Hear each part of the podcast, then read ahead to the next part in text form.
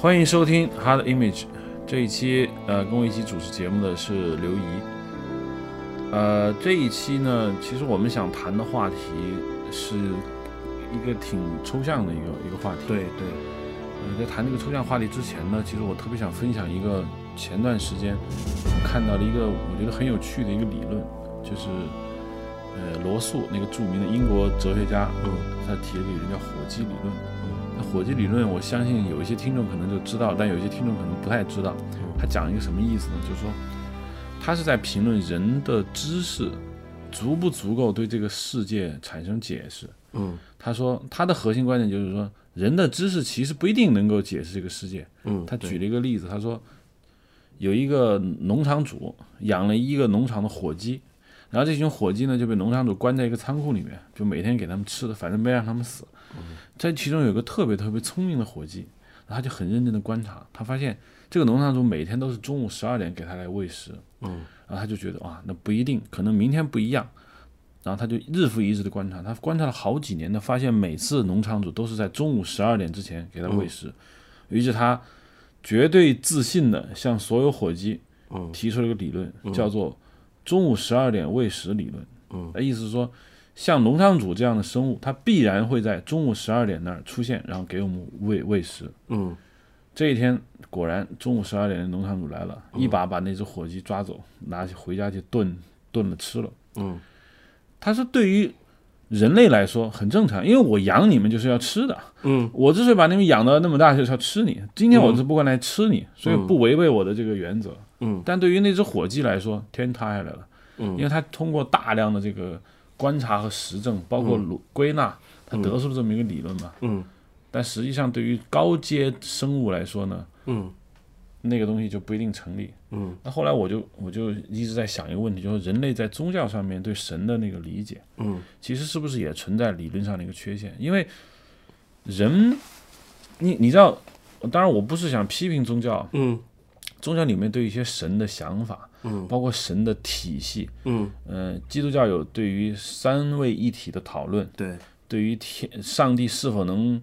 嗯、制造一个自己搬不动的石头，或者一根针尖上能站多少天使，对，呃，包括佛教中对于释迦牟尼，包括阿弥陀佛，不就很多很多理论啊，都经过了很认真的、很仔细，甚至是完备式的探讨。但我想问一句，如果他真的是神，嗯。人类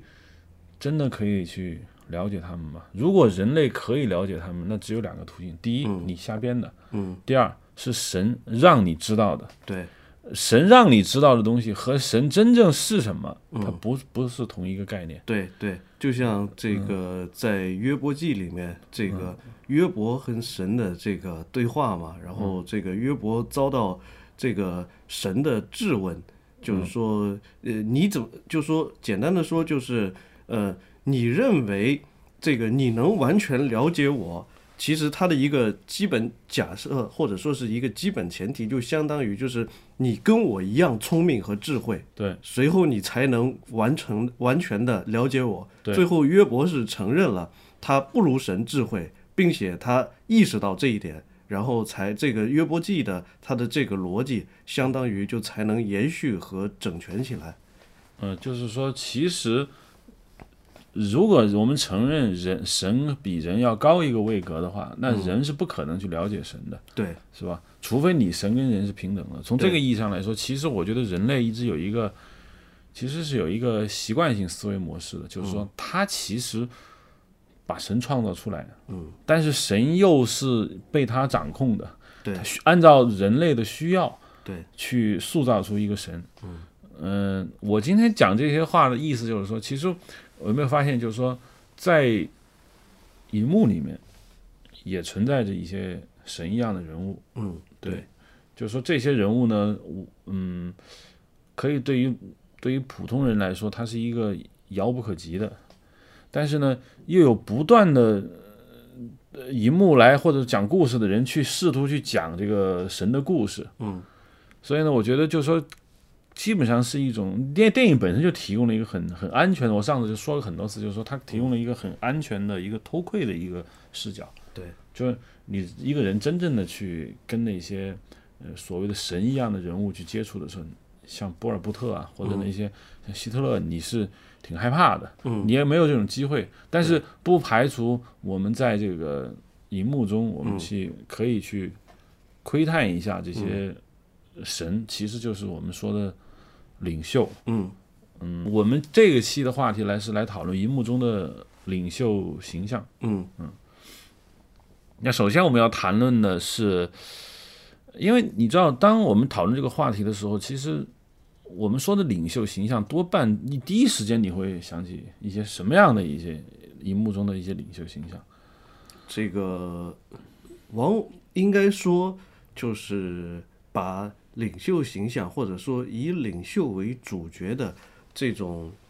历史题材影片，这个发挥到极致的，一般就认为是可能就是苏联和中国在这方面有比较集中的尝试，其他国家当然也有，但是就是他们在这种呃这一类题材当中的。就是影片无论是话题的集中程度也好，还有就是说对于人物的集中表现也好，都不会像苏联和中国来的这么突出。对这是两个最大的集集集中央集权制国家。对，可能别的国家也有，但是电影业没有那么发达。对，或者说因为苏联和中国的的确确是就是世界历史上一类比较新的国家，就是所谓在社会主义理论的指导下建成的这个国家，这个跟其他的这个国家的性质就完全不同，所以就导致了，而社会主义理论本身又是在有了这种呃工大工业之后才产生的这样一种思想体系。那么他们对于这种新的科学技术的运用，乃至把它用于宣传，就肯定就更有心得。那就换句话说，你是说，其实电影去拍摄领袖是属于现代传播的一种手段？呃，就以前也有，但是就是把电影用来，就是作为一个表现领袖人物，乃至就是张大整个、张扬整个革命叙事的这样一种工具，这肯定是在这个非常现代的，甚至就是说，简单的说，就是在二十世纪二十年代以后，这种现象才出现。对，其实那天我们在我上次去那个意大利，嗯，做一期电影节目的时候，就翻资料，就发现其实挺有趣的。呃，意大利罗马里不有一个罗马电影城吗？嗯然后那个罗马电影城是墨索里尼盖的，嗯但那个很奇怪，就墨索里尼当政时期并没有拍多少法西斯电影，嗯，那个罗马电影城里面净拍一些什么古罗马啊，还包括意大利上层贵族的这个腐朽生活，但跟政治无关。以至于当时电影史有个很著名的一个说类型片叫白色电话片，嗯。就是说意大利上层贵族里面桌上总有一个象牙的白色电话嘛，嗯，但是他确确实实他没有拍那些歌颂那个领袖的一些电影，就跟当时他的隔壁德国就很不一样嘛。嗯嗯。里芬斯塔尔拍了那种希特勒那么大，但是意大利没有。尽管意大利罗马电影城的这个电影制作非常的繁荣，但是他就没怎么拍。我们当时也很挺奇怪，嗯就说哎，是不是墨索里尼对于电影没有什么感觉？嗯那刚才说那苏联在这方面做的是比较足的，对，嗯，那苏联有一种，像你跟我讲过，就是说特型演员这个概念对。是苏联最早发明的。对对，或者说这个首先是有苏联最早发明的，准确的说应该是就是在荧幕当中用故事片来这个表现领袖在这个革命当中的这个活动和正面的人物形象，然后在这个基础之上，慢慢的、慢慢的就有了一类专门扮演领袖的这种演员，而特型演员和我们所说的就是扮演领袖的普通电影演员，比如说现在这个唐国强，他也演毛泽东，但是这个不影响他接拍其他的商业片和故事片。特型演员跟他们的一个主要区别就是，其实就是苏联定下的一个规定嘛，就是特型演员一旦确定之后，那么他除了在这个主旋律电影里面扮演领袖人物，就是他不能自由的接拍其他的这种。无论是商业电影也好，还有其他艺术电影也好，就他不能演别的角色，对对，那是因为什么呢？一难道说，比如说观众已经认为他就是了，如果他演一个别的角色，会破坏这种呃花了很大价钱的制造出来的这么一个形象。嗯，对对，嗯，或者说我们更准确的说，我们把它这个放在当时的历史背景上，就是说放在当时苏联的那种就业制度上来看，简单的说就是国家给你分配了这么一个岗位，嗯，那么在这个岗位上，你的主要工作就是在各种的这种电影啊、话剧啊等等的这这些舞台上，就是扮演这个角色，相应的你也会。得到国家对你的认可和承认，比如说给你加工资，比如说给你发一个这个五一劳动奖章，就这样。但是因为就是说在那种体制下面，就是你的这个你这个个人跟你的这工作岗位是一一对应的，你不可能就是说你不可能向上级要求说我要调职去干别的岗位。嗯嗯，我们把它理解，如果我们把它理解为一个很大的工厂的话，这样就。更加明了了，就他就是来干，在荧幕中去演这个领袖角色的。对，他他在被被定位成这样了。对对对，特别是因为当时苏联的这个演员跟导演都是附属于片场的嘛。对，嗯。那么片场给你安排的就是这么一个工作。那到现在为止啊，不过现在可能没有了。就是说，几年前，嗯，在中国的拍电影。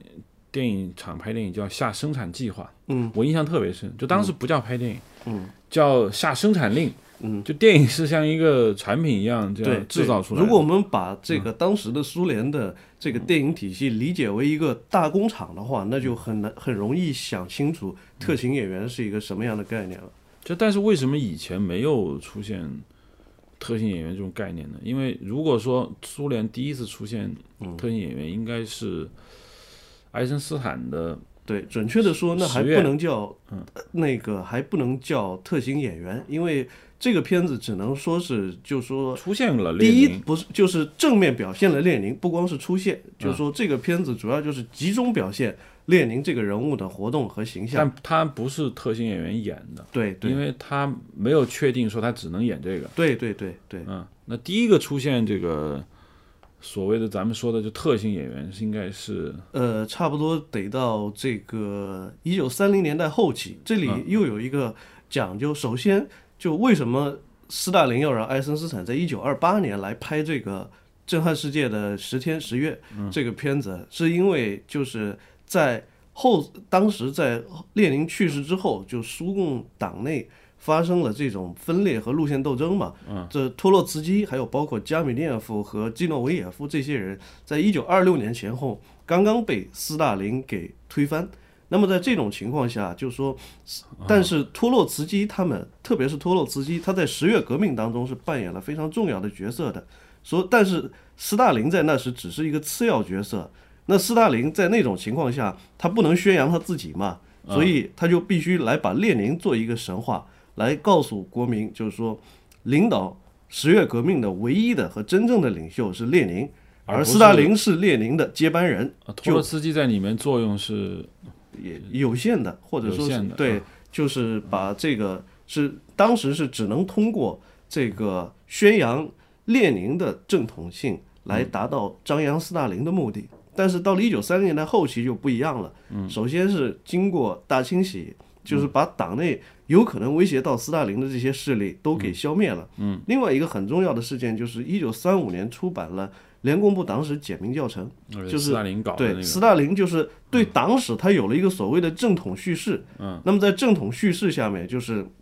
相当于就是说带有宗教化的这种色彩啊，列宁是上一代的教皇，嗯，然后斯大林是下一代的教皇，并且这个斯大林在。成为教皇之前，可能已经作为枢机主教，在辅佐上一代教皇干点什么了。然后有了这种这种政治上的背景，又有了一种这种对于革命历史的这种官方叙事，接下来就可以拍集中拍摄就相关的片子了。所以就是在一九三七年和一九三九年就接连的拍了两部片子嘛，就是《列宁在十月》和。列宁在一九一八，其实后来还有一个就是后续的片子，但是那个片子是因为这个，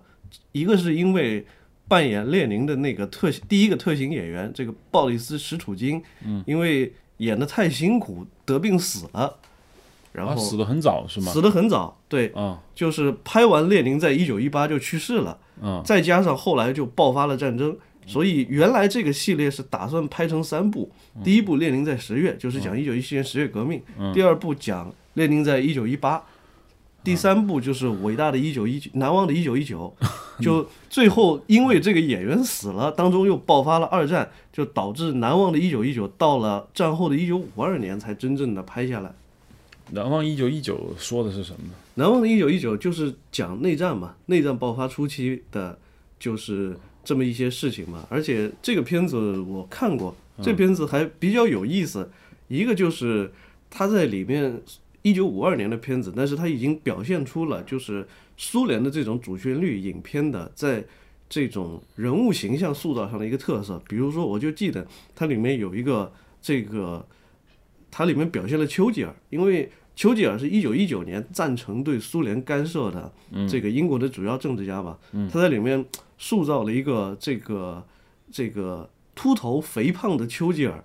但是有意思的是，这个丘吉尔的这个长相跟现实中的丘吉尔非常像，虽然就是对他的体型和仪态做了丑化，但是他的这种面部表情、动作还有长相确实跟这个丘吉尔非常像。嗯，还有一个就是因为一九五二年的时候，其实离这个苏苏俄内战差的时间还不是很远嘛。那这个片子里还出现了很多这个这个呃当时的呃一些武器装备，就等等的这样一些东西，就比较有真实感。但是其实怎么说呢？这个列宁在十月，列宁在一九一八这两部片子都是。就是米哈伊尔·罗姆导演的。罗姆一个有一个很著名的片子，你可能听说过，叫《普通法西斯》。你是部纪录片？对对，那个我看过，对，那个很好。对，这个就是这个列宁关于列宁的最早的这种两部主旋律影片，就是这个米哈伊尔·罗姆导演的。而且有意思，就是罗姆应该说是以前是。搞话剧出身，所以他们对演员其实对比较而且第一个演列宁的这个鲍里斯·史楚金，还有后来演斯大林的那个米哈伊尔·格洛瓦尼，他们都是话剧演员出身。所以就说为什么在这个列宁在十月，列宁在一九一八里面，就是说有一些这种话剧感十足的这种句子和这种舞台造型，这。比如我们知道的，就是说后来长影厂把它译进来了一些著名的这个台词，列宁同志已经不咳嗽了，这个要一个拉长，然后必须要在这种啊这个在这这一堆人当中就站出一个人来，就这么喊一下，就很有这种话剧的他的手势，对，他经常用很夸张的手势在那表演，就现代电影绝对不会出现这种镜头，对，但他们可能在舞台上搞惯了，对，嗯，就是有可能就是。第一，我觉得当时苏联的话剧的力量是很强大的。对，因为在同时代，你像有斯坦尼，咱们这个最熟悉的。对对。因为斯坦尼呢，据说也是，他也搞过主主旋律的这种话剧嘛。对对。包括就五十年，我觉得他们这个时代跟中国的五十年代很像。对。就是说。电影话剧非常的繁荣，而这个繁荣的背后的原因是什么呢？是因为党需要你。对，而且有意思的是，就是说必须提到的是，一九三零年代到一九五零年代，就是苏联基本上有苏联基本上只有两种电影，一种就是这种所谓的革命现实主义，这么我们他们不管不管他是表现领袖人物，还是普通布尔什维克，还是国家经济建设，嗯，另一种就是。俄国古代史，就当时拍了很多跟这个亚历山大涅夫斯基、跟伊凡雷帝，还有这种古彼得大帝这相关的这些片子。苏联就只有这两种电影。爱因斯坦拍了那个对伊凡雷帝，对拍过。对，就但你要说这个革命现实主义啊，不现实主义吧，就这个叫我们叫，我就印象特别深，就是当时我在电影频道，嗯，就电影频道当时。拍片子嘛，嗯，电影频道拍片子就是跟电影制片厂和那个商业公司有很大的不一样，嗯，就电影频道盘踞着一群老人，你知道吗？嗯嗯嗯。当时有一次听某个著名的老人给我们讲课，他说中国电影只有两种类型，嗯，革命现实主义，嗯，革命浪漫主义，嗯，他，你要拍电影，你不是拍成革命现实主义，你就得拍成革命浪漫主义。我们当时就想问，什么叫革命现实主义？嗯，呃，他没有讲，但是他讲了什么是革命浪漫主义。他说，嗯嗯，那个就是以前比如说《天云山传奇》啊，嗯嗯啊，这叫革命浪漫主义，你知道吗？包括那个归心似箭啊，斯琴高娃跟那个谁，嗯嗯这个史卫坚演的，那叫革命浪漫主义。嗯，他说，呃，比如说，呃，这里黎明进城敲，革命浪漫主义。对，那革命现实主义，但就他就不说了嘛。革命现实主义肯定就是类似于那种白毛女啊，哦不，白白毛女算革命浪漫主义。浪漫主义其就是革命现实主义呢，就是讲就是说写实，沙家浜，啊，沙家浜写实的，那么革命浪漫主义那么就虚写。当时他认为就是说拍现在戏，不是拍那种所谓重大革命历史题材。嗯，那电影频道最喜欢的呢，还是就是叫现实主义，就是比如说他们喜欢拍那种什么外地来京的一对兄妹，在北京开了一个小面馆，经过艰难的奋斗和北京人民的热烈的帮助，终于扎下了根，为北京的第三产业做出了自己的贡献。嗯，我当时一听，哦，这一整套嗯从哪儿来的？嗯，那就是我觉得就苏联。然后原来我记得在知乎上写了个问回答，就是人们为什么爱看《亮剑》？嗯我当时的回答票数是第一，就是说我说因为《亮剑》是革命浪漫主义和革命现实主义的一个混合体，因为《亮剑》就抄的就是那个苏联著名的一个电影叫《夏伯阳》。嗯，对，就夏伯阳就是一个土匪，他既有党最看重的忠诚，嗯，和那个政治上正确，又有老百姓喜闻乐见的痞子、对。流氓气，这两者合到一个人身上，对，两边都被讨好了，对。所以他就特别火。所以我就这个我还有一种感觉，就是说，在苏联的主旋律电影和中国相比啊，就是它里面表现这个普通布尔什维克的这个戏份要比中国重得多，就甚至有在很多片子里面基本上形成了双主线。对，比如说，就有名的在这在这个列宁在一九一八里面那个瓦西里，就是普通布尔什维克瓦西里，就是非常重要的一个戏份。他而且他在里面甚至于说是一个很关键的人物，这个可能跟当然我们这个中国的主旋律影片里面也有这种表现，但是这个戏份太少对，很少是点缀式的。对，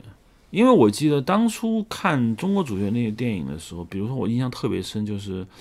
就是三大战役之外，好像又拍了什么渡江啊，什么横扫对，挺进大别山，就讲邓小平，大战宁沪杭，就对就讲刘伯承、邓小平那个有一嗯集，就讲的是。就仅次于邓小平的另外一个角色，除了刘伯承啊，嗯。就是一个排长，一个连长，嗯。就他是一个怎么怎么样的一个人，就是你会发现看着特眼熟，嗯，然后呢，那种呃那种他跟领袖之间的那个关系吧，我觉得也是属于就是那个是觉得很突破了。你看我们拍了这么一个普通的士兵，我们不是全部像大决战那似的都在高层领导之间，每个人出来的时候底下还挂个字字幕，对。怕你不认识他是谁。对，嗯，我觉得这个尤其是。以前看过的一些老的一些我们说的前苏联的那些比较优秀的电影，对。但从来比如电影学院上课从来没说列宁在十月是很优秀的电影，对，也没说列宁在一九一八是，他说的是什么？呃，雁南飞，嗯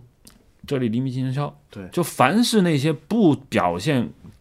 领袖的，嗯一律归到优秀电影。当然，嗯。我觉得也不一定所有的都优秀，但是给我们看到那些优秀电影，基本上都是写的你说的是底层人人。对对，而且怎么说呢？就是还有一个，就是我始终觉得苏联的这些这种以表现领袖为主的主旋律电影，其实你要说它的这种内容和这种故事脉络，其实相对都是比较简单的。嗯，就说我觉得哪怕是。专门表现列宁领导十月革命的，像在列宁在十月、列宁在一九一八这种片子，也从来没有像中国的大决战系列一样，这个就就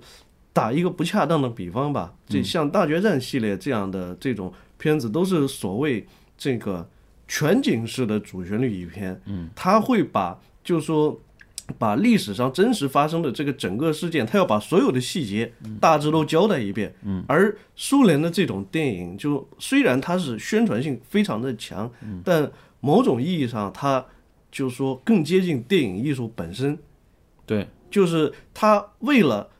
他知道他的主旨就在于突出这个领袖的形象，那么那么重要的就是怎样把领袖这个列宁、斯大林这些人的个性特征，这些人的这种啊这个身上突出的这种这种气质，或者我们叫做霸气外露吧，如何把这个东西就表现到极致，而不在于说很琐碎的。把这些人今天会见呃，这个这当中会见了谁，做出了什么决策，所有的事儿都交代一遍，这个没有。我觉得这个跟他们的艺术本身没有被断根儿有关。嗯，就你说的这些表现手手法，嗯，其实像我在那些高尔基看的少，比如契科夫，嗯，或屠格涅夫。或者是托斯托耶夫斯基，就他以前写那些小说的那些人啊，嗯他在塑造人物方面他很强。对，但是中国你知道拍大决战的那些编剧导演，要不就从延安走出来，要不鲁鲁艺走出来的。他不是他不是受过那种系统训练的文人，他其实从一开始这些人所受到的这种这种所谓文学上的初第一次熏陶，嗯就是只给的。嗯嗯，就他以他不他并不太清楚怎么去。嗯，那么好的表现一个人物，所以我觉得跟这个有关系。对，然后这个石楚金是扮演列宁的，然后你刚才提到那个格罗瓦尼是这个扮演这个斯大林。就我刚才也在看了一下，嗯，这个米哈伊尔格罗瓦尼的这个形象，嗯，确实挺像的。对，但是有点儿有点生硬。我看到一些剧照啊，嗯，但是就是嗯。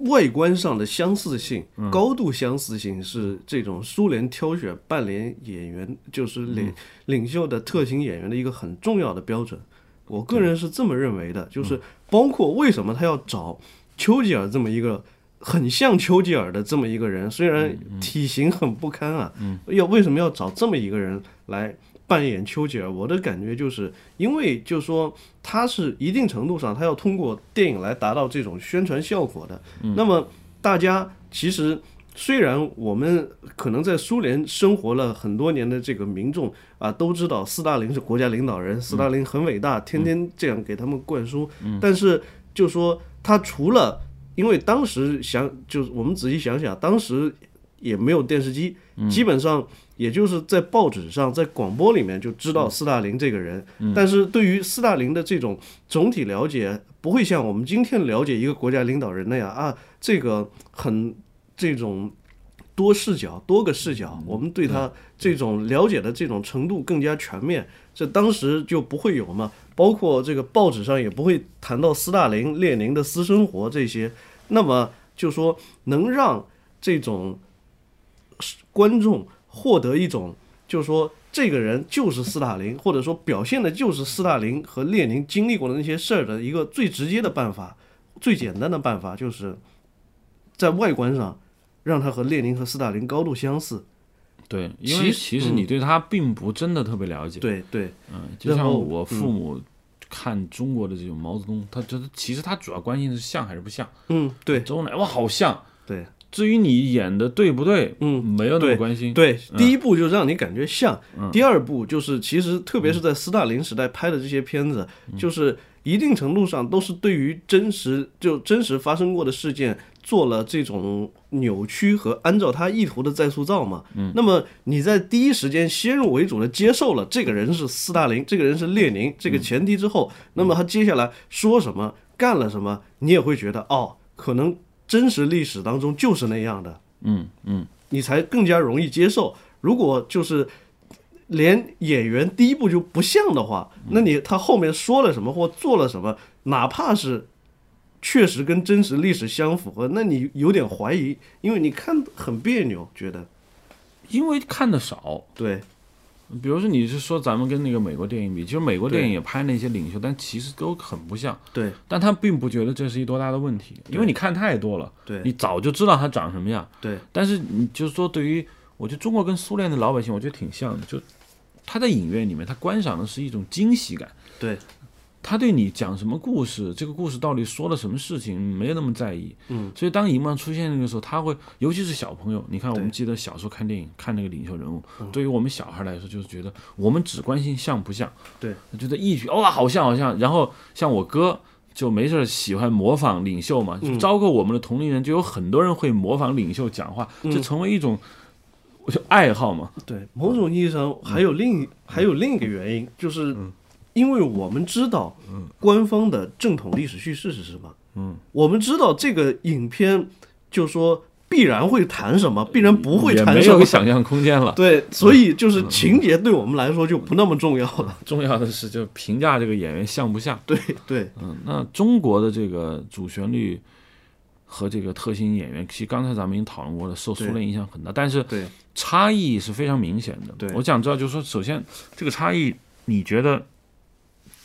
差异在哪？除了你刚才说的，在塑造人物上，我们相对来说比较刻板。对他们会非常的有趣。你看，经典的段子确实是来自于这个。你包括上次他们说中央电视台搞的恶搞是列宁在十月，嗯，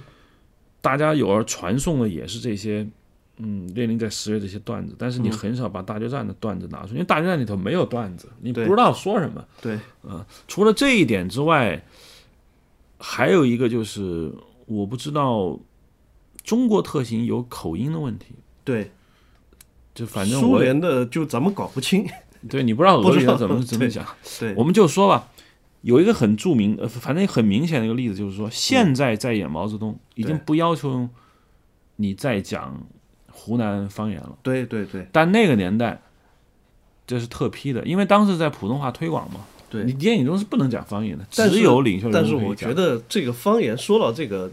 那个中国影视剧中领袖人物的这个方言，我发现又是有讲究的。比如说，这个毛泽东就是就必然要操一口这个湖南方言，又比如周恩来一定要操一口带一点对对江苏口音的这种普通话。但是就是你看，像林彪，你如果我们去看新闻纪录片的话，林彪这口音湖北口音非常重。又比如。刘少奇讲话也是有口音的，但是就很少看到在这种片子里面，刘少奇和林彪也操这种方言。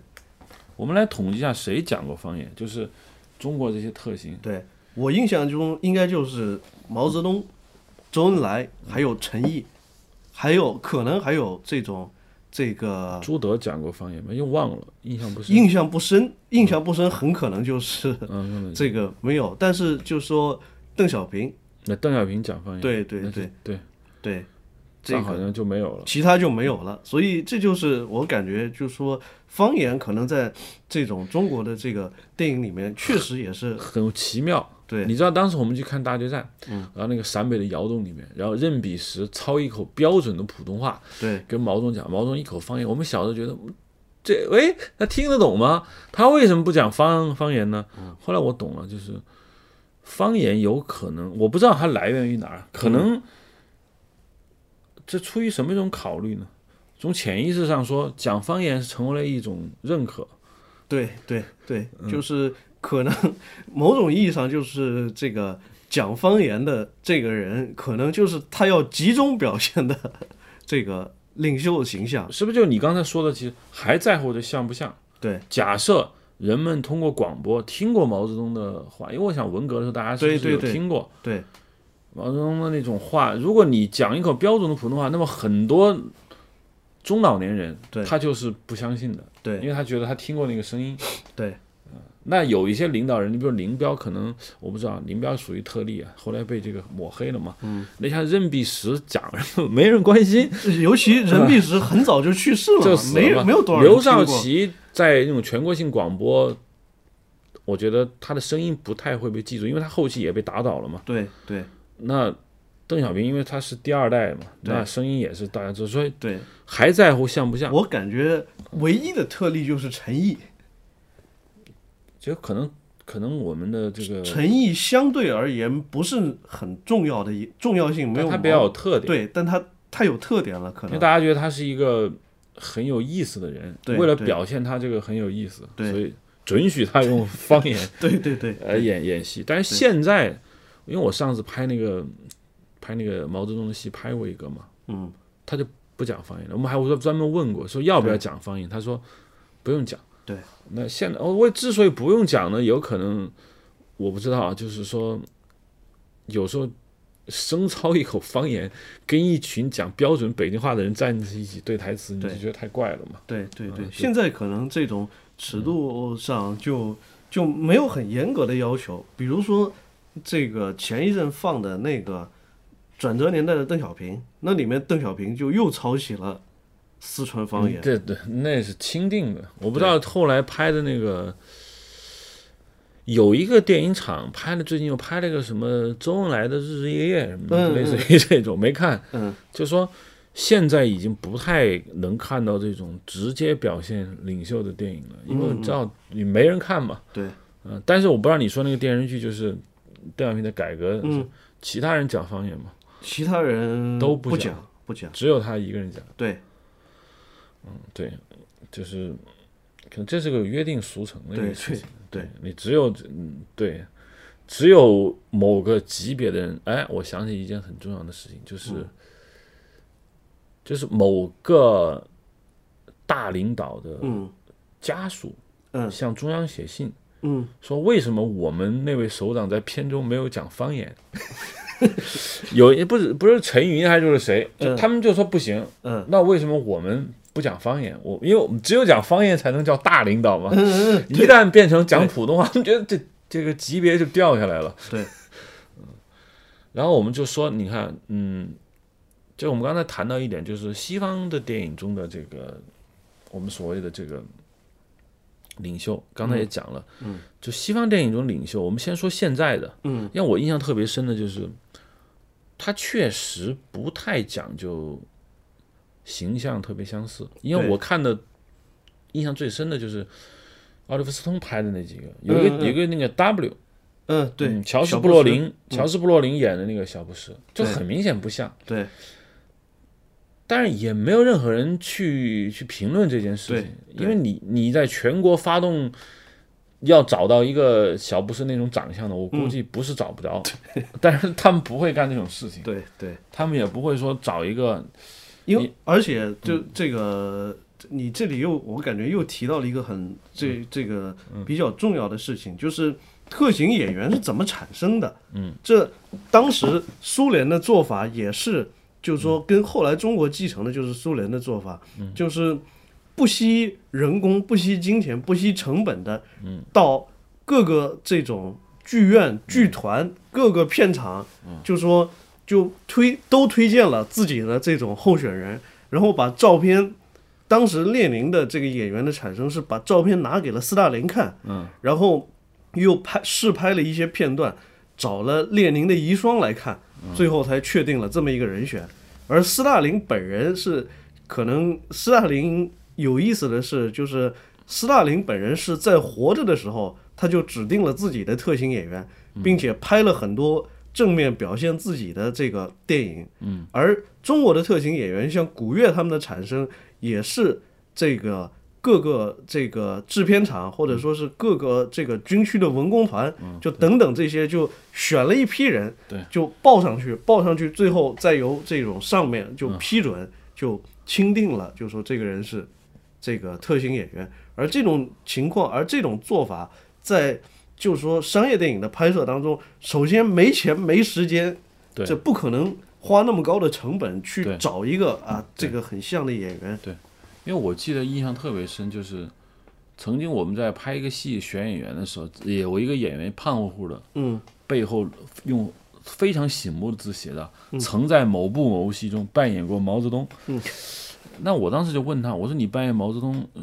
批准了吗？嗯，他说批了呀，他这个省委宣传部得看的，嗯，他这属于重大革命历史题材，嗯，你你不可以说剧组说我们这儿这个角，我们这个戏。比如我们一抗战剧说，哎，我们拍一场毛泽东的戏吧，那不可能，你有他你就得哦批，然后他们会觉得，呃，能演这种角色就很荣耀嘛，嗯这是一个，我觉得这是一个挺挺第一，刚才你说的，这第一全国性遴选在美国来说这不可能，不可能对，商业电影不可能那么搞。第二对，就他有钱，他有足够的钱这么搞，嗯他也不会这么来，对，因为我觉得这是一个。就比如说乔治布洛林不会说，因为我演过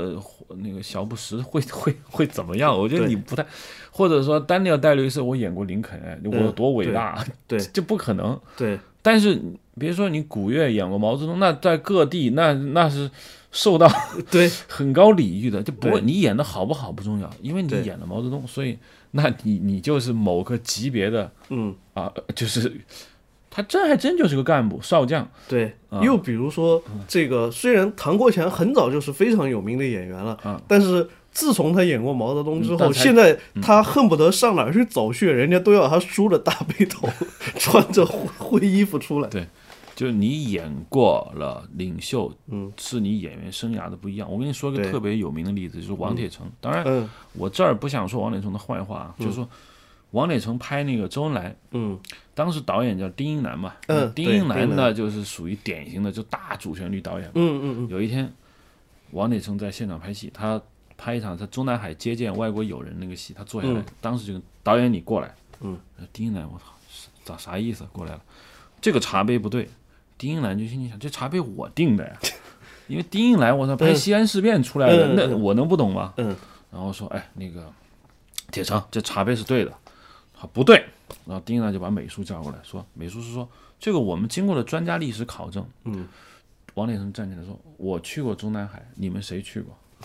我告诉你不对就不对，给我换了。”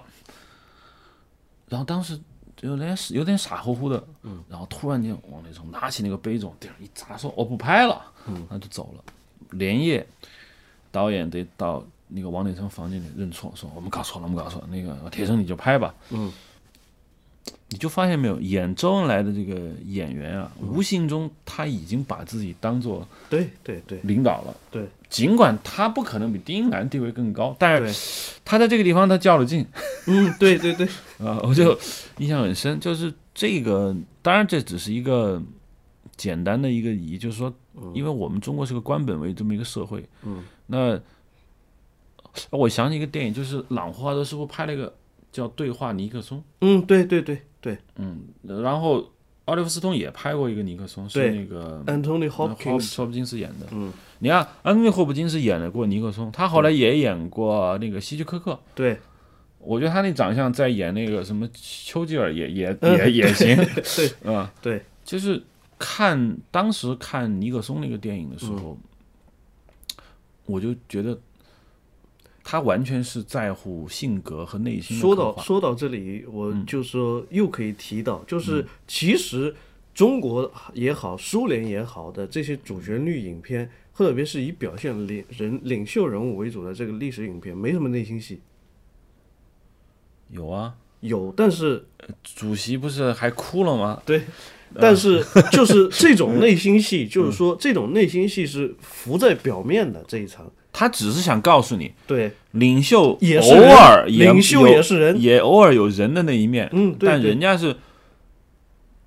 人中有魔鬼的那一面，或者有非人的那一面，对人家是这这么讲的。斯通的那两部片子，就是呃最主要的，我感觉最大的这种，就甚至于他的尼克松的这个，嗯像像尼克松那部片子，甚至于他的这种表现。这种尼克松经历过的尼尼克松的人生经历等等，后来的历史事件这些，甚至于这些情节都被弱化了。最主要的就是表现尼克松内心的这种从小开始长大开始的，就是这种内心的挣扎和自我斗争，这个变成了主线。对，因为 W 里面有一场有我印象特别深的戏，，就包括是 W 也是。他那个乔治·布洛林演那个小布什，小布什以前曾经酗酒嘛，对，他有很严重的酗酒，就有一天他又酗酒了，嗯，然后他跟他老婆吵了一架，然后就开着车出来了。出来的时候，他一条非常长的一条林荫道，嗯然后他就从车里面出来，然后他就一直觉得，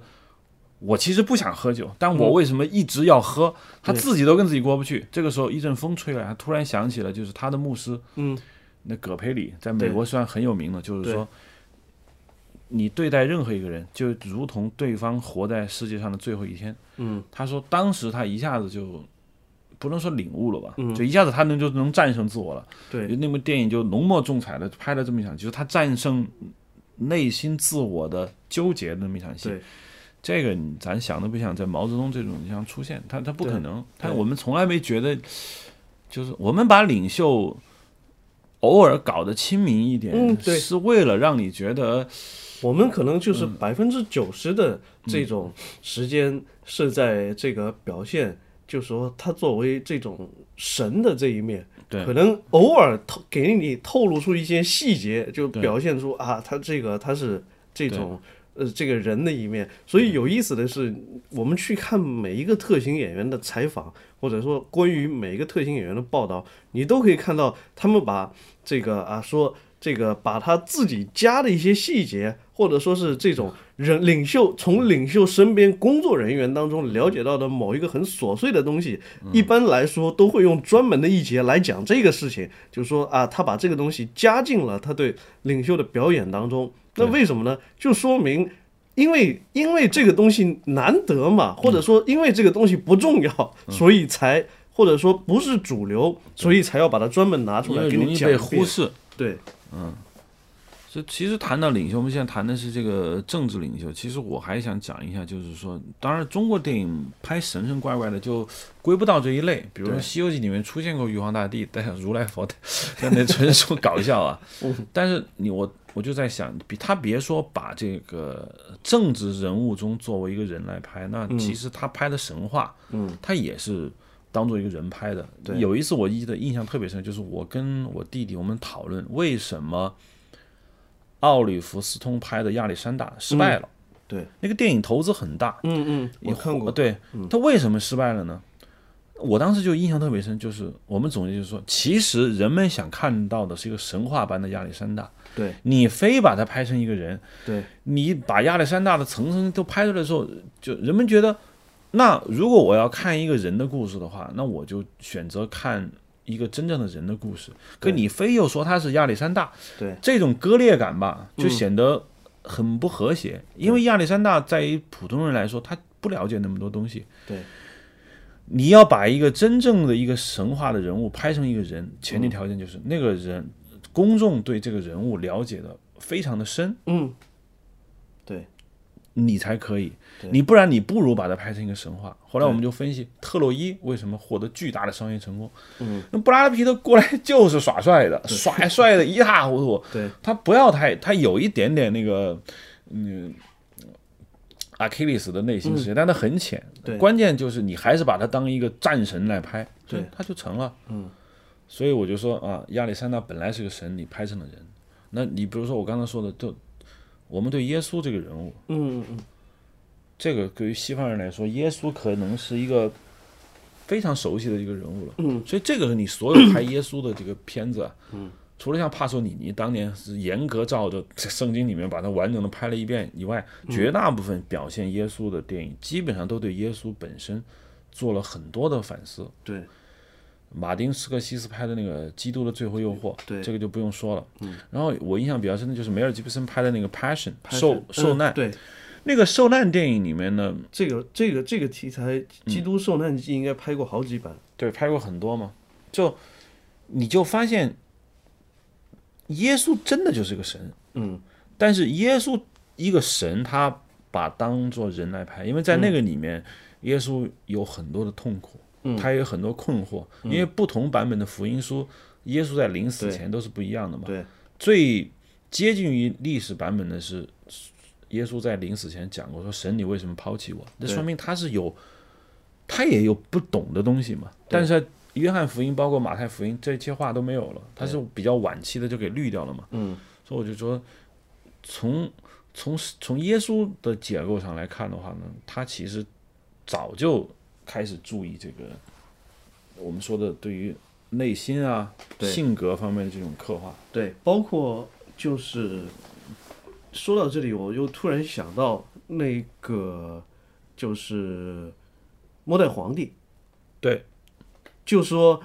一个中国题材由一个比较典型的西方导演来掌控，会变成什么样子？其实就是这样。就是对关于末代皇帝讨论过很多，嗯就是我看贝特鲁奇讲了一句话，他说他很奇怪，嗯，一个八岁，呃，还不是八岁，四岁登基的一个小朋友，给予了无上的权利之后，对这个人是好事还是坏事？嗯，他的理解就是，你看影片开场，他的妈妈跟他很好，嗯，直接从怀抱里面抢走，抢走。进了故宫，然后就表现他的这个亲情的缺失，然后就是他不能出那个宝座，嗯不能出那个门，然后他要把那个小老鼠摔死在那个铜门上。对他表现的是一个人物的一个一个被禁锢，然后他出宫去了天津，躲进了张园之后，又被又被一群人包围着，他想干什么都干不了。所以他讲述的是一个失失去自由的这么一个人。对，但你看陈道明版的嗯末，代电视皇帝剧嗯是另外一回事，对对他讲的是。我不知道他讲什么，但我看过，但是因为印象太早嘛，嗯。但是他绝对没有这么去讲对。作为一个人的皇帝，对。他可能是用这个皇帝来映衬历史的变迁，对。意思就是说，你看一个皇帝走向平民，那是一个历史的进步，你就你就照着来就就行了。嗯。嗯。呃，还有一个就是同时出现过中西方领袖人物的，嗯嗯就是尼克松那个电影中，也是因为我能不能常常抱怨嘛，外国电影中出现的毛泽东怎么都那嗯，样？丑化 对我不知道他，你觉得他是故意的，还是说他对历史史料掌握的不好？原因？这个怎么说呢？就是我我的感觉是，首先这个尼克松那个电影里面，这个所有的演员跟历史人物都不怎么像，这个是事实。就对，我记得在美国电影中出现毛泽东，我印象比较深的尼克松是一个，还有一个就是在索亚丁斯科西斯拍的这个，嗯，昆顿嗯，讲对达赖喇嘛那个电影，对对对。那里面出现了个毛泽东，就是嗯跟跟那个昆顿说，宗教是鸦片，我迟早一天我要灭灭掉它。嗯，那个毛泽东觉得哇，又干又瘦又小，嗯，这个难道说你对于毛对于西方来说也蛮熟悉的？对。怎么会找这么一个人来演？但是首先就是怎么说呢？我的感觉就是因为他首先在这个形象当中，这个在这个片子里面，就是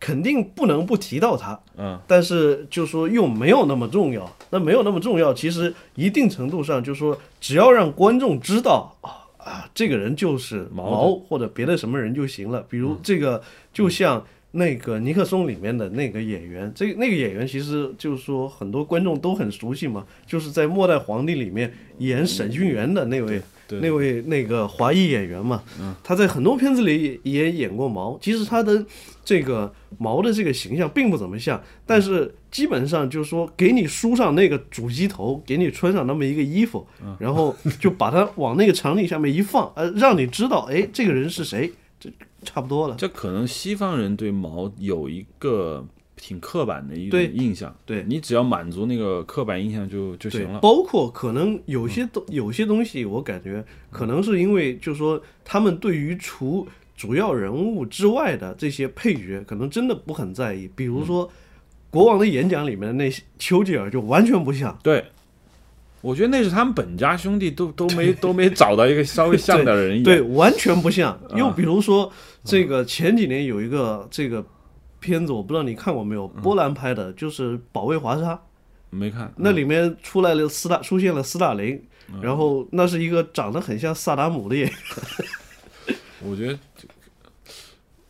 就像你说的，可能他们觉得那不重要，不重要。或者说找到一个很像的人很难，对对。因为他不像中国这样动员政治资源嘛，去对去拍。对，可能因为那可能这个这个人物出场可能就一小段，最后就剪下来，可能就在电影里就出现过五分钟，那他也不可能为了这五分钟的戏，我就我就觉得有个问题啊，嗯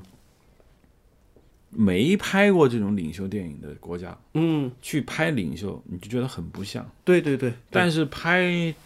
帝国毁灭》里面的希特勒，嗯。那戈培尔，对。我觉得很像。对，我觉得那种国家就是干过这种 这个这个为领袖拍电影这种嗯。传统的嗯嗯嗯，这种国家，他就是在这方面他就能力就就是强。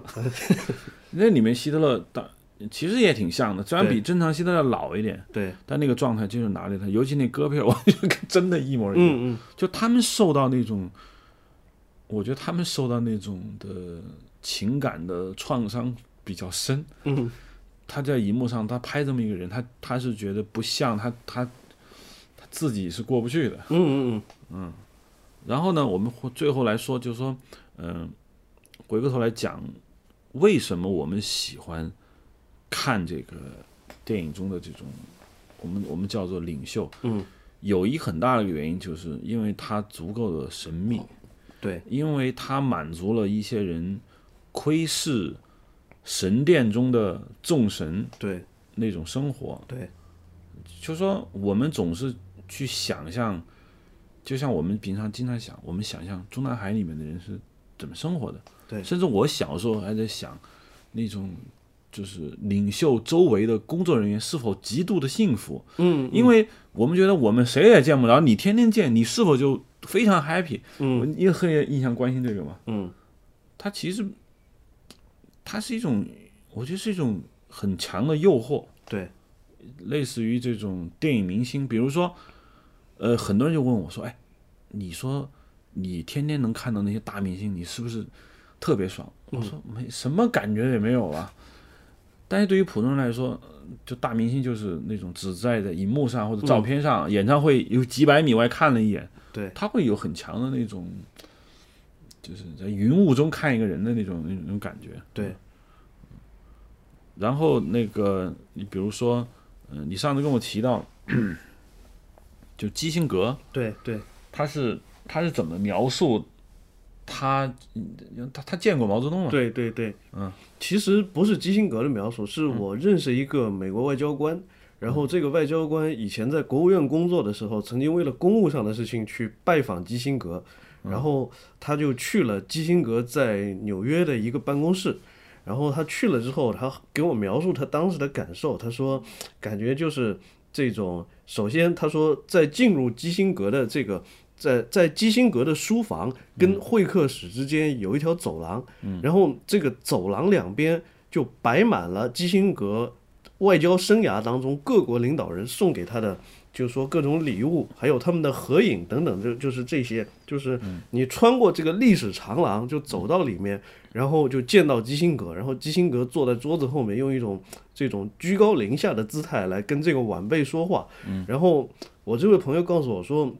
他感觉这种基辛格的这种居高临下的啊、这种姿态从何而来？是因为他说基辛格内心当中有一种沾沾自喜，是什么呢？就是他曾经，甚至于他比尼克松还早，他这个秘密的来到了北京，见到了在美国人心目当中这种非常神秘的。不不不仅是在美国人啊，在全世界人心中都是至高无上的、非常神秘的这个毛主席周恩来，然后毛主席和这种周恩来还从还在他们的神秘世界里开了一扇小门，让一个西方人这个进来，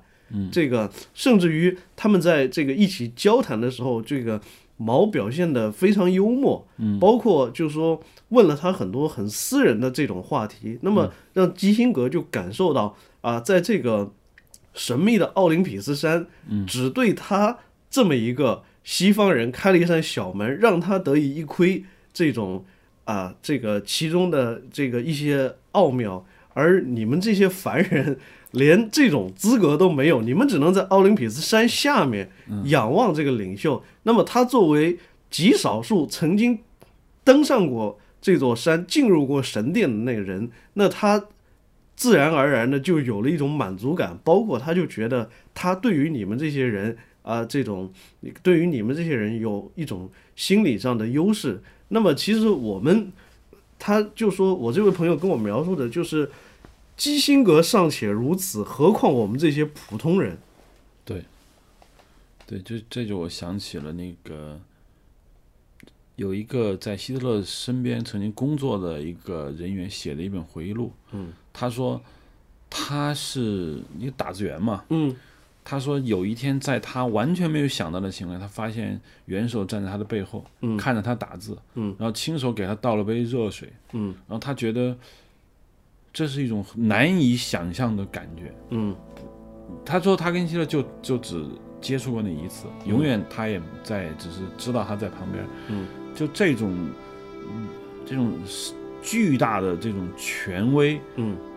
所带来的这种恐惧感，同时又给你开了扇小窗，让你觉得似乎你窥视到了神的一个很小的一个小方面，对。那么人产生了一种巨大的一种快感。嗯。这就是我觉得电影就像这么一个小窗口一样，嗯。呃，充当着同样的这样一个角色。那好吧，那 OK，那我们今天就聊到这儿。那欢迎大家在新浪微博和微信公众号关注我们，我们的账号都是硬影像，在 Twitter 上的账号是 Hard Image。谢谢收听。